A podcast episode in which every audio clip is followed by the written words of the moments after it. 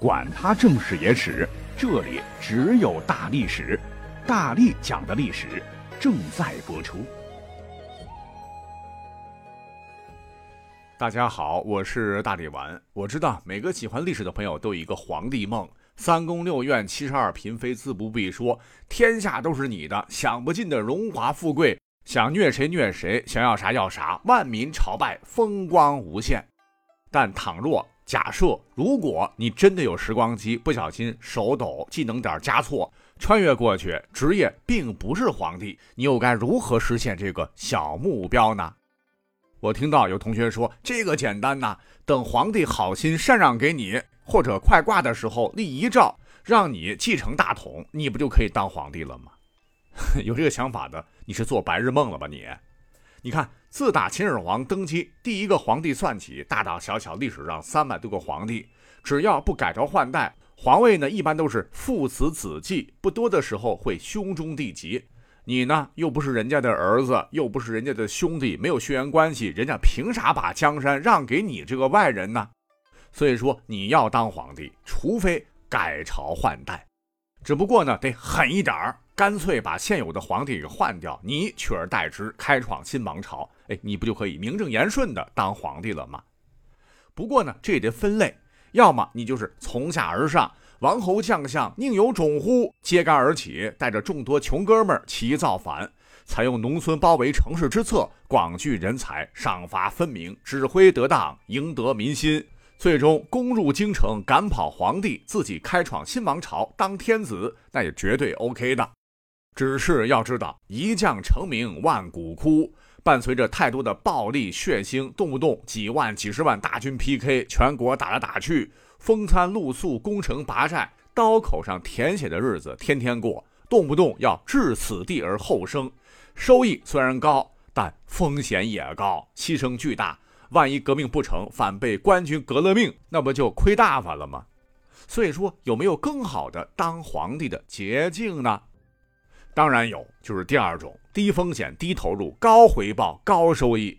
那要当上皇帝，纵观古代历史，也只有这个方法可行了，这就是宫廷政变。但先要讲清楚哈，天下没有零风险的买卖。为了让大家回到古代尚未成功，我呢特意搜集了几个经典案例，咱们就举一反三，去粗取精，看看能不能整一套 SOP 仅供参考。咱们呢就先来看一看历史上较为成功的。高平陵事件，高平陵是什么？一个陵墓哈，位于汉魏洛阳城洛水之南大石山，乃是三国时期魏明帝曹睿的陵寝。曹睿呢是三十六岁突然去世，养子曹芳七岁即位。这个曹睿啊也算是明白人儿，为保老曹家江山不失，驾崩之前刻意委任两位重臣托孤，相互制约。一位呢就是。英故狼部却演技非凡的司马懿，另一位就是权臣老曹家人曹爽。那么按道理说，曹爽掌握禁军，朝廷上下都是他的亲信。他三下五除二，刚上台就把老对手太傅司马懿挤出了中央，是削夺其兵权，自个儿大权独揽。但司马懿并未灰心，因为他听过大力丸经常说的一句话：“逆境不过是成功的绊脚石。”他是以退为进，称病自保，以待时机。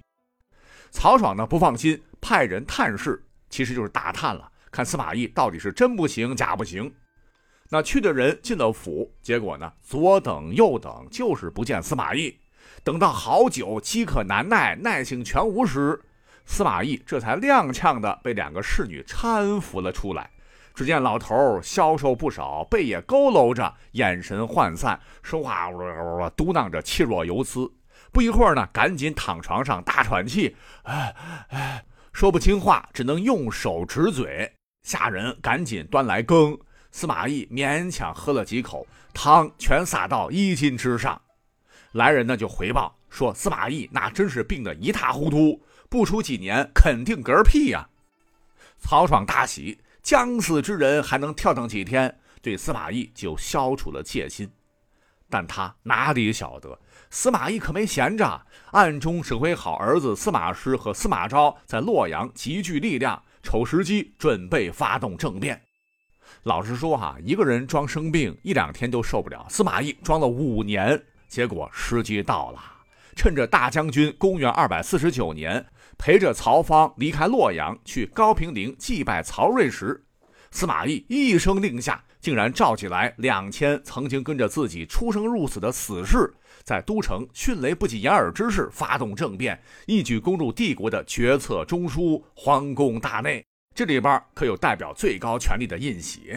而当朝太后没有主意，司马懿就以太后的名义罢黜曹爽亲信，并下诏说曹爽意图谋反，挟持了小皇帝啊，要号召大家共讨之。顺道呢，把禁军的军权也给缴了。本来说曹爽是占尽优势的，毕竟魏国几十万兵马，大将军说了算。那几十万 VS 三千，啪打个响指就能灭了司马懿。只是可惜这个曹爽啊。德不配位，平时别看挺骄横的，但一旦遇事儿就优柔寡断，难担大任。那看到皇宫被占，老窝被端，自己亲信被拿下，他心慌的一批，是自乱阵脚，心想：完了完了完了完了，下一步该怎么办呢？其实他手下王牌很多了，最大的当属皇帝曹爽在身边呐。事态紧急，信息闭塞。如果这时当机立断，马上带皇帝到许昌，以天子名义号召各路兵马秦王围剿司马懿，就靠着那死签死士、不明就里被缴械的禁卫军，司马懿怎么可能赢？但历史就是这么吊诡，曹爽竟然脑袋一蒙圈，不同意谋士这么干，反倒是对司马懿找的几位朝中反水的德高望重的大臣，欺骗他说。只要将军放弃抵抗，太后一旨可以不算。您呢，把持朝政啊，欺负小皇帝、孤儿寡母的事儿啊，过往不咎。您还可以安然退休，广田美姬，安稳做个富家翁，是深以为然。这个曹爽啊，想了整整一夜，脑回路清奇，真的就决定放弃抵抗，主动请皇帝罢免自己，向司马懿投降。他想的挺好，老司机安稳下车。不料很快就被司马懿族灭，自此呢，曹魏进入了司马家的控制之下。虽说司马懿他生前没称帝，但司马家称帝那肯定是铁板钉钉的事儿了。那您回溯一下哈，短短几天之内，兵不血刃就搞颠政权，那这样的宫廷政变，比起动不动就席卷全国、杀来杀去多少年的农民起义来说，代价就是很小很小了，回报率却达到了最高。值得玩味。那讲到这儿，你会说，才一个例子能够说明啥问题？没有共性啊！不急，虽然说下面这个例子够老，但大家伙呢一提到宫廷政变，那第一感觉特别爱举司马懿的例子哈，觉得这个谋略更深。殊不知，自高平陵事件一千多年后的公元五十九年，神操不亚于司马懿的赵大咖诞生了。他那也是彻底改写了历史啊！估计这位史上武功最高的皇帝，带兵打仗之余，平时呢也看看《三国志》，把老前辈司马懿研究的透透的，又扬长避短加以改进，对标司马懿带着司马家族兵不血刃政变篡了曹魏的政权，他呢也是戏精上身，黄袍加身，轻松拿走了柴家的天下。那讲到这儿，对，这就是集大成者的北宋太祖赵匡胤。当时的历史背景是，随着一代英主周世宗柴荣攻取幽州胜利在望之际，突发疾病去世，形势大好的北伐戛然而止，年仅三十九岁。哎，这跟刚才所讲到的曹睿挺像的。年仅七岁的周公帝柴宗训即位，那对赵匡胤来说，好机会来了。不想当皇帝的将军不是好厨子，于是乎，在一年后的正月初一，忽然坊间传闻。说辽国联合北汉要大举入侵，大事不好啊！估计这风声就是赵匡胤放的，使得主政的福太后女人家家六神无主，怎么办呢？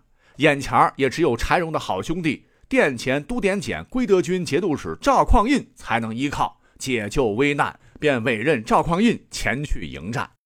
可是赵匡胤却拖延，不行啊，兵少将寡，无法出战。火烧眉毛了，顾不了这么多了。太后说：“那好办呐，便授权赵匡胤是最高统帅，可以调动全境兵马。这下可好喽，孤儿寡母每一步都落入了赵匡胤的算计。当大军行至陈桥驿，赵匡胤和赵普精心密谋后发动兵变，似乎呢，在他本人不情愿、不知情的情况下，众将一拥而上，以黄袍加身在其上，拥他为皇帝。随后，赵匡胤率军回师开封，胁迫周公帝上位。他即位后呢，改国号为宋。那整个过程行云流水，自编自导，一步不差。先带兵出征，然后掐酒，然后喝醉，醒来之后黄袍大摇大摆的进攻，没人反对，给大家伙就造成的感觉。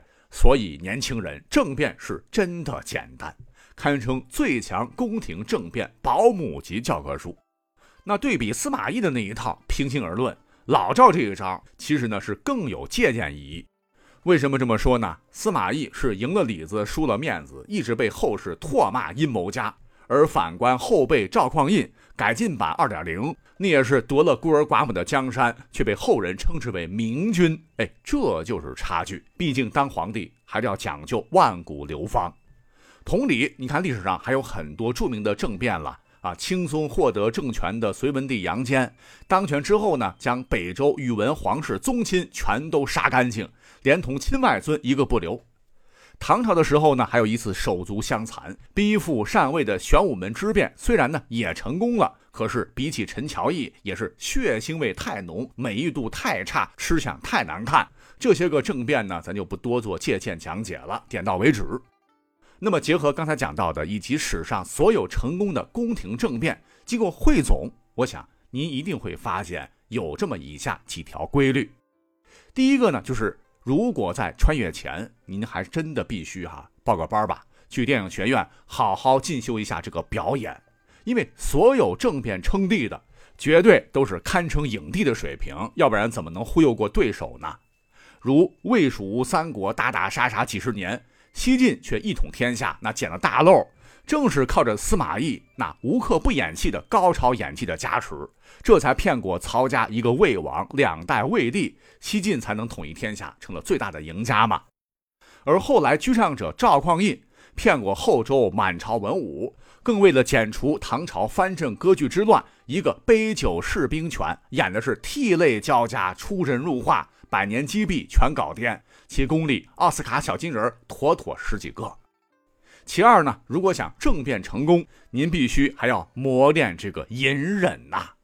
要知道，司马懿历史上有个绰号叫做“种虎”，种不是种猪的那个种啊，而是指坟地的那个种，非常的阴暗。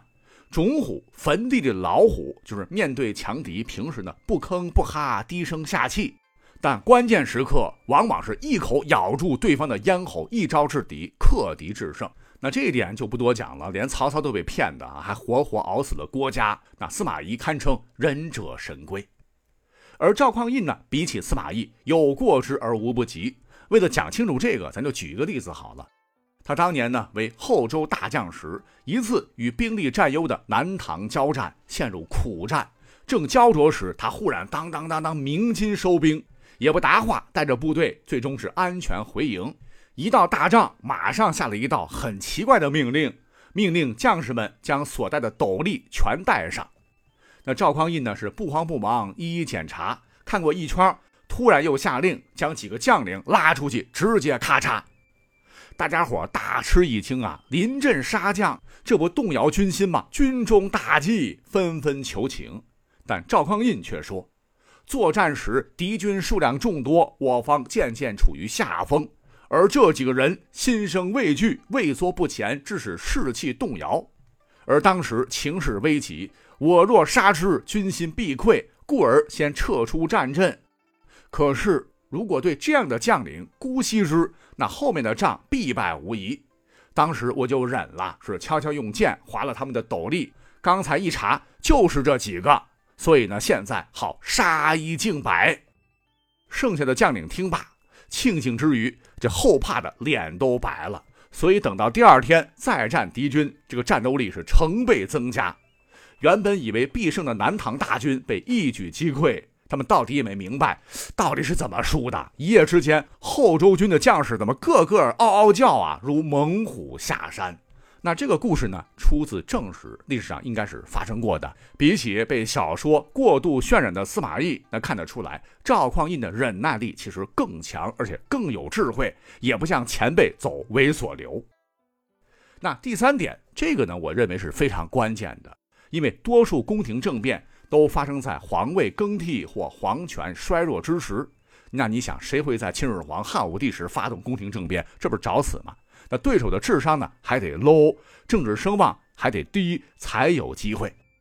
而右军母弱，主少国疑，朝局动荡，这便是天赐良机。如果趁热打铁，一举收归数位宫廷的禁军，先掌控了中央中枢，纵有各处亲王的千军万马，也缓不济急，大事可定。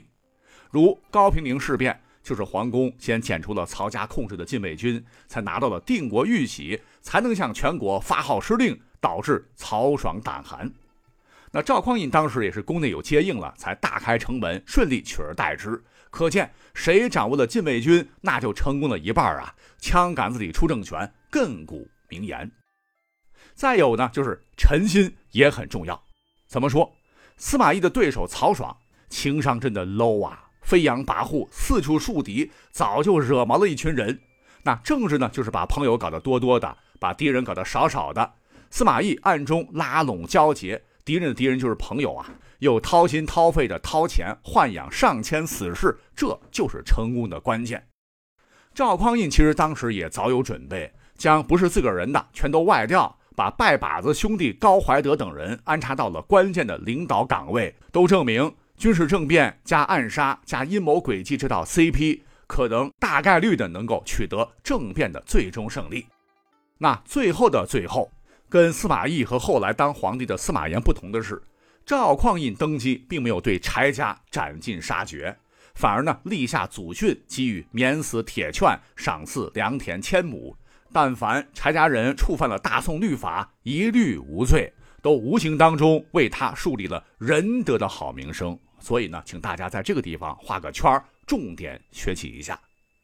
不过呢，有句话叫“苟利于人，不必伐古”，也奉劝各位穿越回去一定要见机行事哈。祝大家都能成功当皇帝，拜拜。